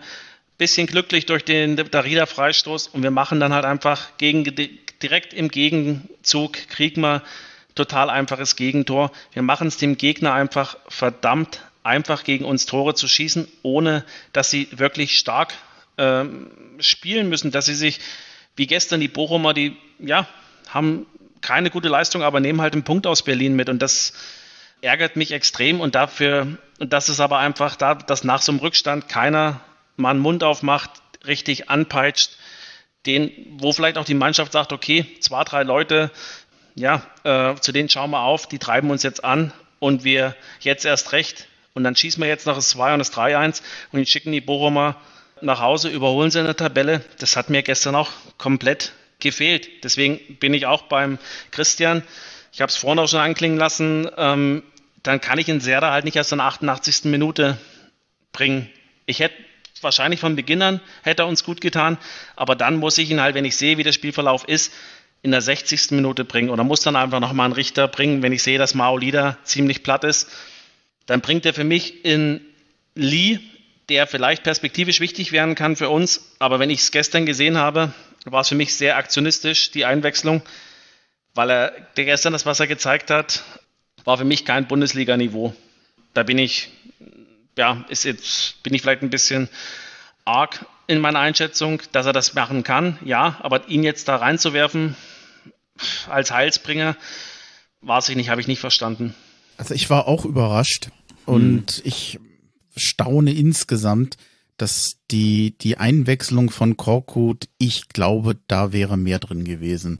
Lee, der hat so eine anstrengende Woche hinter sich. Ich habe gehört, der spricht weder Englisch noch Deutsch, noch, noch also Deutsch, Deutsch sowieso mhm. nicht, aber nicht mal Englisch. Mein Gott, wie schwer ist das mit dem zu kommunizieren? Das kann ja bestenfalls einzelne Worte sein, die man mit dem lernen kann. Wäre für mich nicht erste Wahl gewesen. Ich hätte zuerst Richter eingewechselt und Björkan kann man machen, finde ich in Ordnung. Ich hätte mich allerdings auch für einen Boateng entschieden in so einem Spiel.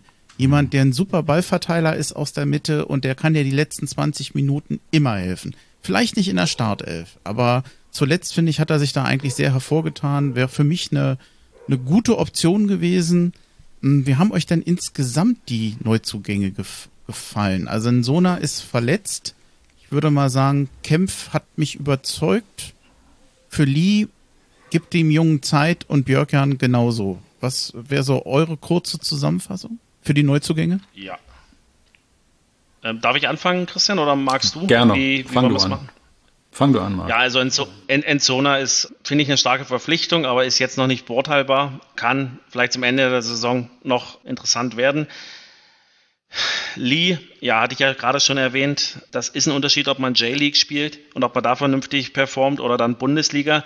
Ja, ich hätte ihn bei einem anderen Spielstand, wenn man mit zwei Toren vorne gewesen wäre, hätte ich ihn gestern vielleicht noch für ein, zwei schnelle Konteraktionen. Der Situation kann ich es nicht verstehen, aber auch eine gute Verpflichtung mit Potenzial. Kempf, absolut sehr, sehr starke Verpflichtung. Ähm, ich erhoffe mir, dass er jetzt die nächsten Spiele mit stark das Tandem bildet und unsere Innenverteidigung zusammenhält und auch nicht gewechselt wird, wenn Boyata wieder fit wird, damit man da einfach mal ein Stück Kontinuität bekommt. Also sehr, sehr guter Transfer, auch für die Konditionen, wie ich finde.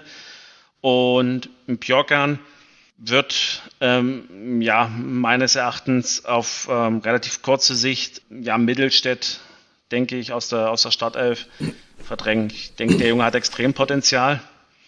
Hat es gestern jetzt auch nicht ganz so auf den Platz gebracht, aber den finde ich, ähm, finde ich richtig gut. Ja, das ist meine Kurzeinschätzung, ja. Mhm.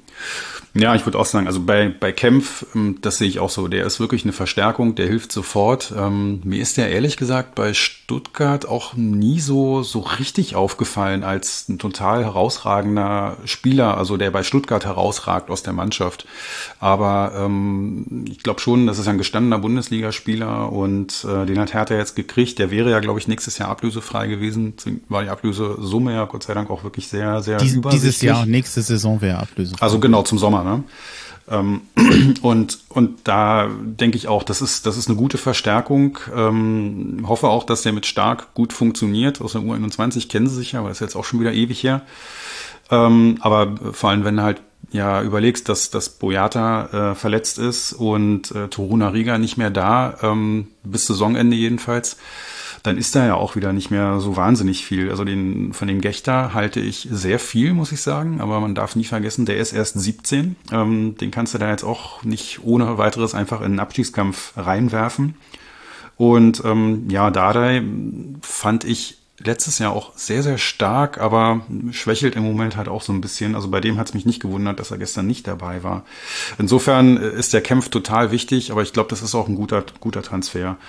Bei, äh, ja, bei Sona kann man nicht sagen. Das ist auch ein Vorgriff. Das hat der Hertha, glaube ich, auch selber so kommuniziert. Ein Vorgriff ja. aufs, aufs nächste Jahr. Der war jetzt auch lange verletzt, kommt aus der zweiten französischen Liga, war da bei Caen und ähm, die waren auch nur im, im Mittelfeld oder im unteren Mittelfeld. Also es war jetzt auch kein, kein Top-Team in der zweiten Liga. Da bin ich, also da habe ich ein großes Fragezeichen, aber da müssen wir uns halt überraschen lassen. Mal gucken, was der, was der zeigt, wenn er fit ist. Björkan hat er jetzt ein zweites Spiel gemacht. Ja, da muss man auch sehen, das kann schon sein, dass er sich da auch Richtung Stammspieler entwickelt. Kann ich mir gut vorstellen. Müssen wir mal schauen. Und äh, zu dem Lee würde ich gerne noch ein, zwei Worte mehr sagen, weil es ansonsten zu, zu hart klingt. Also gestern war in meinen, in meinen Augen wirklich ein Totalausfall. Ähm, das will ich mir aber nicht anlasten, weil der ist ja erst seit zwei Tagen, glaube ich, ähm, überhaupt hier. Der kennt Europa nicht, der kennt Deutschland nicht, hat die Sprachprobleme, kennt die Mannschaft nicht.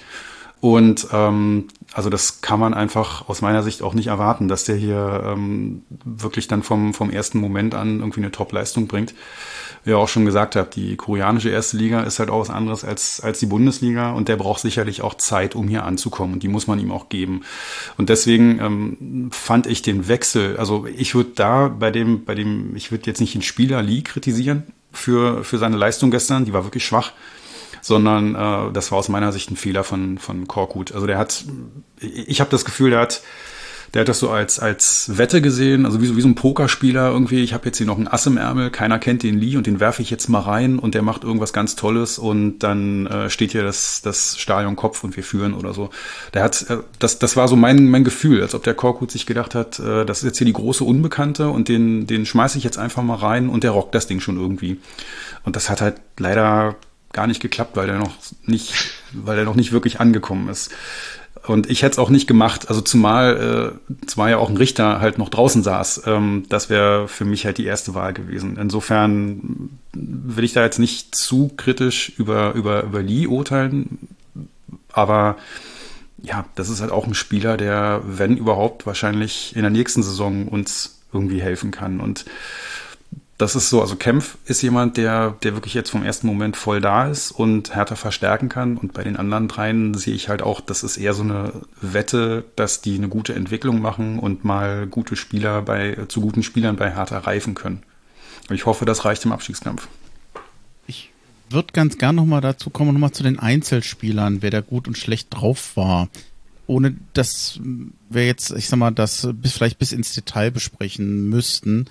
Wir hatten, ich, ich tu jetzt mal so, als wenn wir uns verhältnismäßig einig sind, dass erstmal grundsätzlich alle Spieler in der ersten Halbzeit insgesamt eine bessere Leistung hatten als in der zweiten, weil einfach Hertha in der zweiten Halbzeit nicht so funktionierte. Ich finde trotzdem, dass es ein, zwei Spieler gab, die bisschen herausragten oder mir sehr gut gefallen haben. Kempf haben wir schon erwähnt, das war sehr ordentlich. Stark hat extrem gute äh, Statistikwerte in diesem Spiel. Mittelstädt, finde ich, hat vor allem in der ersten Halbzeit wirklich mal wieder ein sehr gutes Spiel gemacht. Askasiba sehr, sehr kämpferisch und Jovetic und Belfodil sowieso immer ein Aktivposten vorne, auch wenn man in der zweiten Halbzeit ja auch auswechslungsbedingt teilweise natürlich weniger von ihnen gesehen hat. Wo ich, mit wem ich mich etwas schwer tue und vielleicht könnt ihr ja da nochmal was zu sagen, wenn ihr dem Rest zustimmen würdet. Maulida und Eckelenkamp ich habe mit Eckelenkamp in diesem Spiel gefremdelt. Ich habe ihn nicht so stark gesehen. Maolida immer wieder zwischendurch mit Dynamik, mit vielversprechenden Ansätzen, besser als in anderen Spielen, aber immer wieder doch auch mit vielen Ballverlusten. Hole ich euch da in etwa ab oder habt ihr da eine ganz andere Sicht drauf? Dann mache ich jetzt meinen ersten Aufschlag. ähm, nee, total. Also äh, total. Das Gefühl habe ich auch. Maulida hat mir, hat mir gestern eigentlich recht gut gefallen. Also vor allem am Anfang, der hat viel Dynamik gehabt und hat, äh, hat ja ganz am Anfang auch wirklich diesen, diesen Traumpass da auf Askasiba gespielt in der, in der dritten Minute oder wann das war. Ähm, und der hat oft aufblitzen lassen, warum man den geholt hat und dass es ein kreativer Spieler ist, der auch wirklich viel bewegen kann. Aber wie du schon sagst, ähm, hat viel Licht, aber auch viel Schatten. Er hat auch viele Fehler gemacht. Wobei ich finde, unterm Strich war das schon doch eins der, der besten Spiele von ihm. Er hatte auch bisher leider noch nicht so eingeschlagen, aber auch da muss man ihm Zeit geben. Ist ja auch noch echt ein junger Spieler.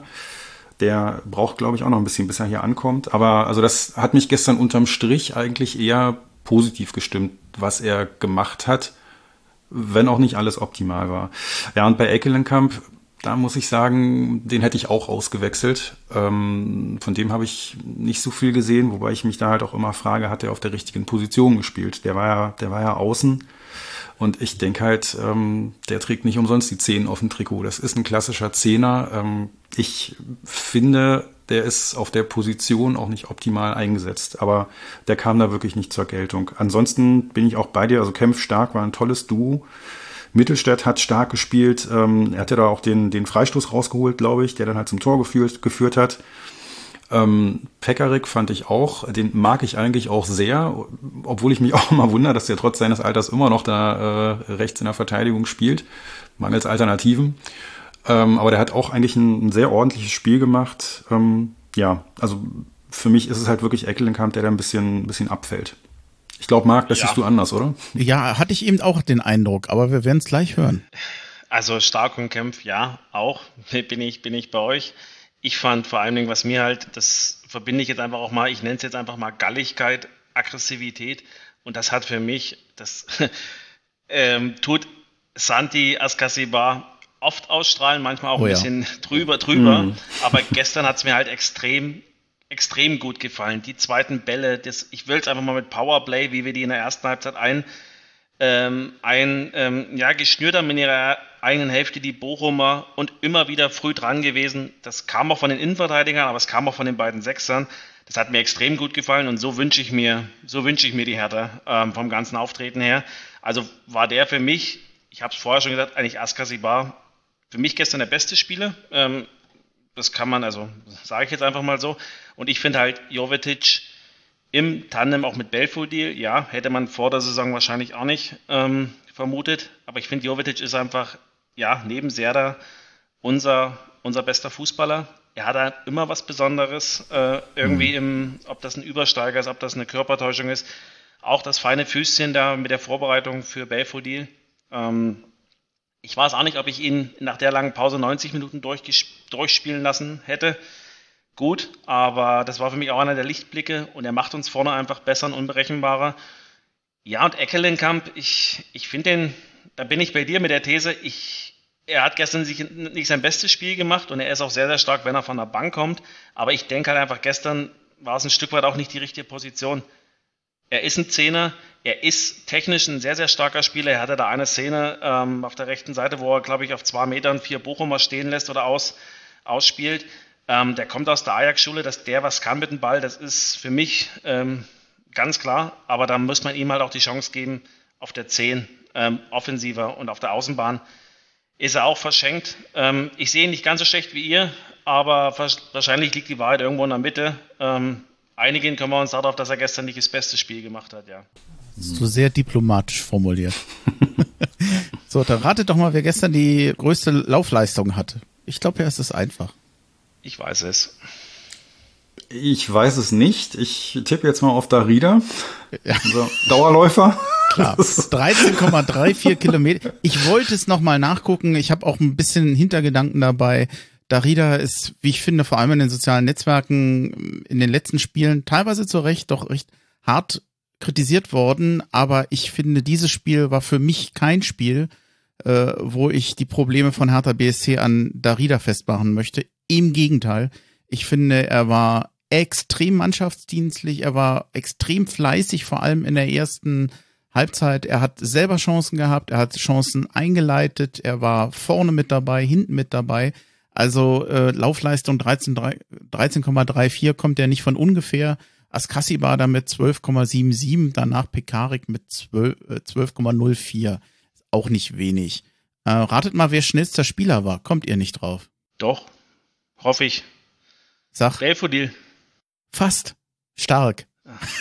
33,64. Okay. Ich wusste nicht, dass er so schnell ist. Dann Kempf mit 32,81 und noch überraschender dahinter Santiago Ascasibar 32,51 Kilometer pro Stunde. Und das mit den kleinen Beinen. Ich würde sagen, die, die Marita Koch von, äh, äh, hieß sie nicht Koch mit dem, mit diesen Trommelschritten? Ja. Die, die, von, von Harter BSC quasi. Also fand ich schon sehr gut. Marc Oliver Kempf, äh, der eigentlich nur Marc Kempf heißt, auch nicht mit Bindestrich und äh, man kann ihn einfach Marc Kempf nennen, habe ich jetzt letztens gelesen. Ja. 66,67 Prozent, bester Zweikampfwert äh, bei Hertha BSC, dann stark mit 64 Prozent, aber dann will ich es auch mit der mit der Statistik belassen. Ich hätte noch einen letzten Punkt. Ach so, äh, nee, zwei hätte ich noch. Erstmal, ich hatte ja selber bei Twitter eine Mini-Umfrage gemacht. Äh, das ist natürlich nicht repräsentativ, das weiß ich auch, aber trotzdem danke für die, die mitgemacht haben. Hab gefragt, die Situation zum Gegentor. Hm, wer hat da, wie seht ihr das oder wie würdet ihr das eher bewerten? Da war doch eine recht große Mehrheit eher bei dem Patzer von Schwolo, 54,8 Prozent. Dann äh, Patzer, Schwolo und Stark, man kann auch Fehler sagen, ich weiß jetzt nicht, ob Patzer jetzt zu polemisch ist, 24,5. Kämpft zu spät hatte ich als Auswahl 2,4. Gesamte Abwehr schlecht 18,3. Hm. Ja, also ich glaube, so ganz frei sprechen kann man Schwolo nicht. Ähm, dann Trainer. Wir haben eigentlich schon gesagt, die Einwechslung von Korkut, die fruchteten nicht richtig, denn sein Pendant, der Kollege Reis, der hat äh, pfiffiger eingewechselt offensichtlich. Äh, Osterhage und Polter kamen und Tesche und Asano gingen raus. Polter machte ja das Tor. Zumindestens in der zweiten Halbzeit kann man sich so ein bisschen fragen, oder ich, ich frage das jetzt mal ganz provokativ, hat sich da jemand vercoacht und gehen wir eigentlich wieder mit einer Trainerdiskussion in den Rest der Saison? Ich gebe gleich eine ganz kleine Info von mir. Ich würde sagen, lasst uns erstmal den Klassenerhalt machen, erstmal gucken, wie im März aussieht und dann können wir nochmal über Trainer äh, sprechen. Dadurch, dass natürlich mit Roger Schmidt wieder ein Trainer frei geworden ist, geht die Diskussion natürlich wieder los. Hm, was, was haltet ihr von der Trainerdiskussion jetzt und glaubt ihr, dass da jetzt schon Alternativen am Markt sind, die sich Hertha nicht entgehen lassen sollte? Oder einfach bei Korkut bleiben und gut? Willst du anfangen, Marc? Kann ich machen. Ähm, ich bin da bei dir, Andi. Ich finde, eine Trainerdiskussion ist ähm, jetzt also absolut nicht der richtige Zeitpunkt, beziehungsweise wir haben jetzt wirklich andere Dinge, die im Fokus stehen sollten, dass wir unsere Mannschaft, dass wir eine Achse aufbauen, dass die Mannschaft über die nächsten Wochen jetzt äh, an Kontinuität gewinnt und möglichst jetzt da, wo sie in den Gefilden bleibt, nichts akut mit dem Abstieg zu tun hat. Ich denke, das sollte erstmal die absolute erste Priorität sein.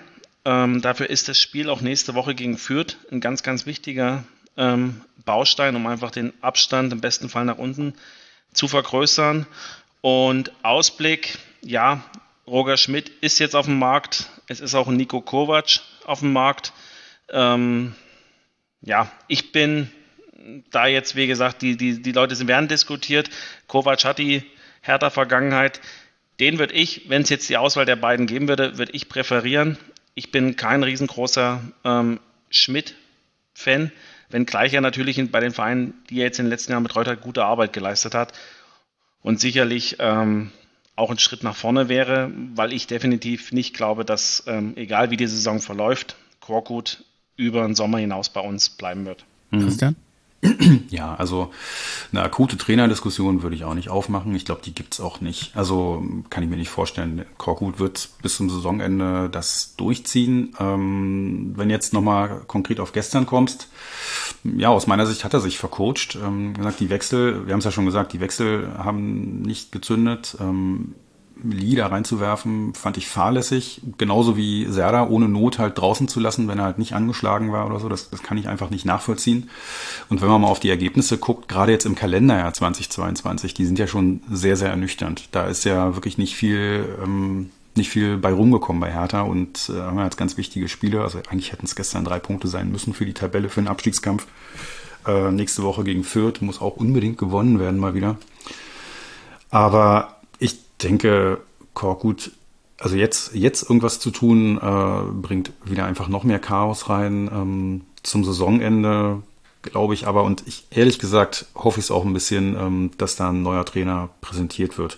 Und an den, also an Namensdiskussionen, ich weiß nicht, ich glaube, das, das braucht man nicht groß, nicht groß jetzt hier irgendwie ausbreiten. Ähm, Kovac war damals schon im Gespräch, ähm, wo ich immer gesagt habe, das ist, das ist Wunschdenken. Der war jetzt bei den Bayern und wird wahrscheinlich bessere Angebote kriegen äh, als, als bei Hertha, auch wenn er eine Hertha Vergangenheit hat. Und so war es ja dann auch. Mein Monaco ist nun mal doch noch mal eine Hausnummer größer.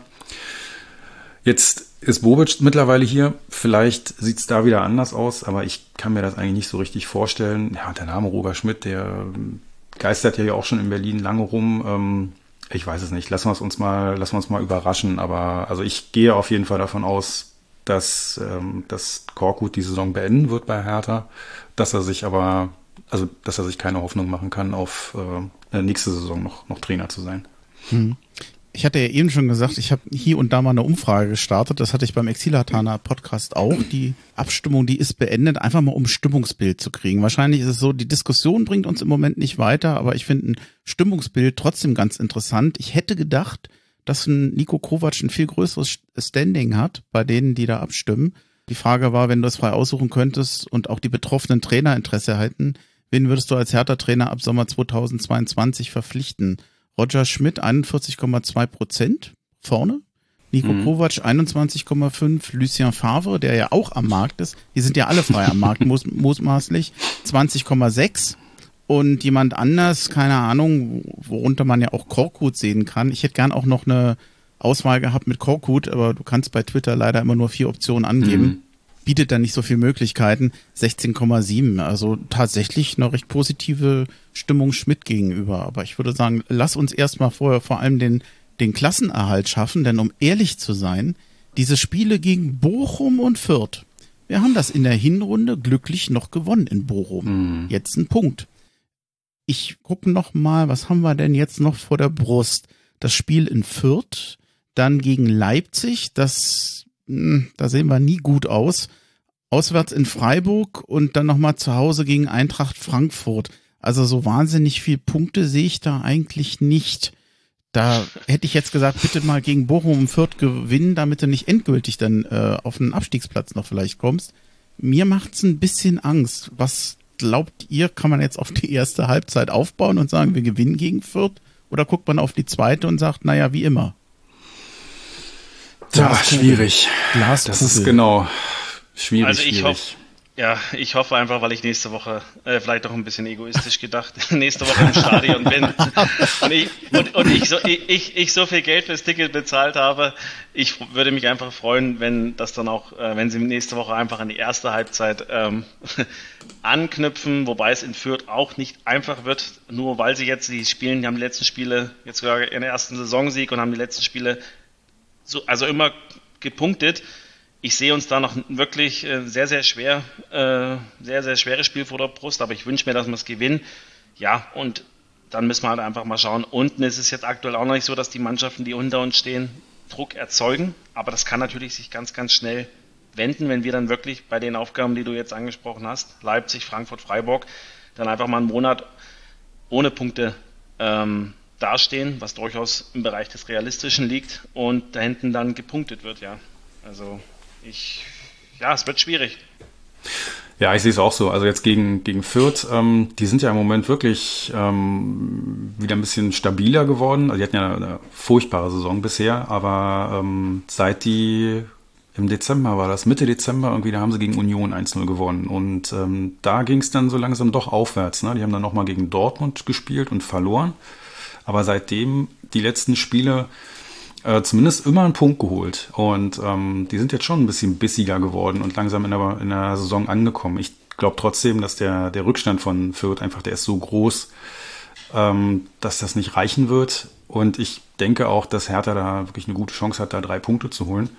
Aber ansonsten sehe ich es halt äh, auch generell so, dass, dass das wirklich also allerhöchste Alarmstufe ist. Wir sind kurz davor, äh, wieder abzusteigen. Da ist nicht mehr viel. Also die Luft nach hinten, die ist dünn. Heute spielt Augsburg, die sind 16.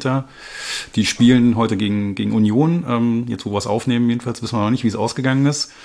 Ähm, wenn die da punkten, dann hast du da auch, ähm, dann, dann schmilzt da der Vorsprung von Hertha auch wirklich ganz massiv zusammen. Und ähm, ja, was jetzt bei, bei Wolfsburg passiert, Bielefeld ist auch jetzt stärker irgendwie, als man es vermutet hat. Ähm, das, das wird echt eine, eine ganz heiße Kiste. Deswegen, äh, das ist das, was ich vorhin sagte, so die Transfers äh, außer Kempf sind eigentlich alles so ja, Wetten auf eine, auf eine gute Entwicklung in der Zukunft. Und ich, ich hoffe, ähm, Bobic war auch klar, dass das erstmal diese Saison reichen muss, ähm, damit wir, damit wir hier nicht komplett Schiffbruch erleiden. Mehr ist, glaube ich, diese Saison wirklich nicht drin.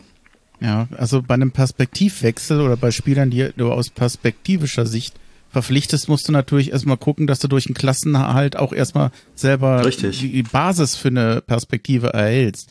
Denn ich glaube, es nichts wäre schlimmer für diesen Umbau oder diese Umstrukturierung, die ich ja im Grundsatz für richtig halte, als ein Abstieg. Das würde alles in Frage stellen.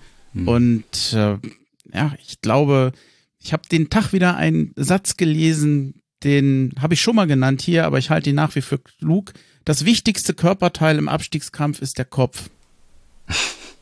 Und das ist nach wie vor der Fall, finde ich. Und in der zweiten Halbzeit hat man gesehen, wie, wie gültig dieser Satz ist. Denn Bochum war nicht so stark, oder wir haben ja in der ersten Halbzeit gesehen, dass auch Bochum nur mit Wasser kocht, in Anführungsstrichen. Und eine Mannschaft, die sich da mehr wehrt, die sich von so einem Gegentreffer nicht so beeinflussen lässt, die, die kann dann auch ein besseres Ergebnis rauskriegen und da muss Hertha mehr hinkommen und es bleibt nicht mehr viel Zeit, um das zu machen. War das schon fast ein Schlusswort? Ich denke ja. Ja. Guck auf die Uhr. Also ich weiß jetzt nicht die, die Netto auf die Netto-Spielzeit, aber ich denke mal, wir sind an anderthalb Stunden dran. Soweit zu den geplanten 60 Minuten. Haha. ja. Lass mich noch einen Satz ganz kurz einwerfen. Du darfst auch, auch zwei schnell. Sätze sagen. Okay, zwei Sätze. Wobei ähm, bei dir muss ich aufpassen, so hast du mich ja auch schon in Sicherheit gewogen bei deinem Lieblingsspiel.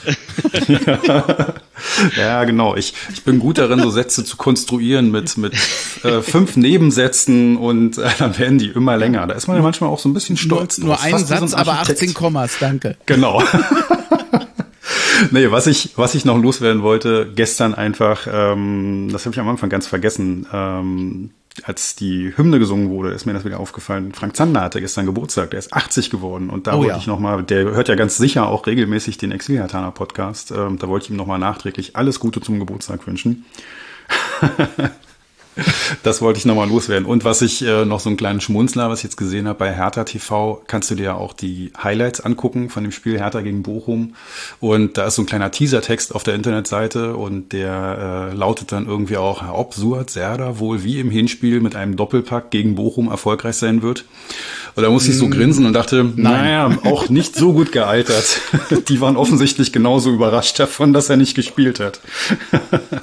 Ich hätte aber auch gedacht, das wenn einer spielt, dann er. Ja. ja.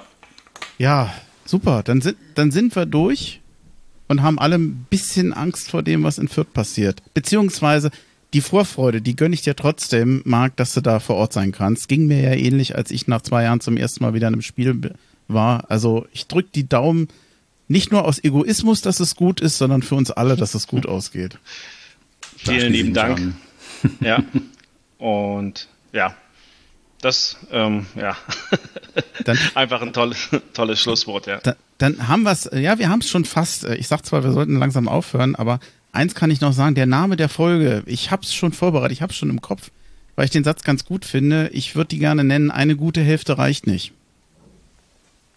Oh Gott, Schweigen. Jo, machen wir einen Haken ran, oder? Ja, ja. Unterschri unterschrieben.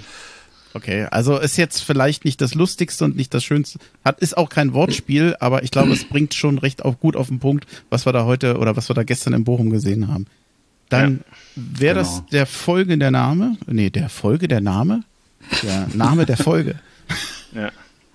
Ey, ich habe manchmal Versprecher, also es ist unfassbar. Der folgende Name, Doppelpunkt. Ja, ich werde nie vergessen, damals mit der Ex-Freundin noch, da waren wir irgendwo in Telto in einem Blumenladen und da habe ich dann gesagt, ach, guck mal, äh, Schwiegermütterchen.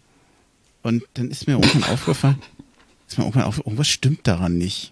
Das ist natürlich Stiefmütterchen, aber egal. Ich wusste, irgendein Verwandtschaftsgrad ist es. Na, mal gucken, egal. Die ist aber nicht deswegen die Ex-Freundin, hoffentlich. Nee, das wird jetzt, nee, da gab es wahrscheinlich dann doch andere Gründe. Aber ich weiß nicht, ob das der richtige Punkt ist, um das hier zu besprechen. Ich denke mal eher nein. Naja, gut. Nee, dann vielen Dank. Ähm, wir hätten, glaube ich, noch viel, viel. Ich habe so viele Fragen mir noch notiert, die wir noch alle hätten besprechen können. Aber ich glaube, dann das, das wird zu lang. Marc, du hat, wolltest ja auch noch weg nachher. Ich hoffe, du bist so halbwegs in der Zeit. Ähm, ja, also noch, also ja, ich habe schon nach zweimal nach hinten verschoben, aber ich müsste jetzt, ähm, also eigentlich 11.30 Uhr wollte ich, wollte ich jetzt äh, spätestens dann da sein. Okay, ja. dann haben wir fast, fast eine Punktlandung. Jungs, vielen Dank dafür. Äh, bleibt noch drin, liegt noch nicht auf, aber zumindest folgentechnisch war es das jetzt erstmal. Ich bedanke mich bei euch. Bleibt gesund, viel Spaß in Fürth und Haohe. Ich bedanke mich auch ganz herzlich. Haohe. Ciao. Jo, danke, Bremchen. Ciao.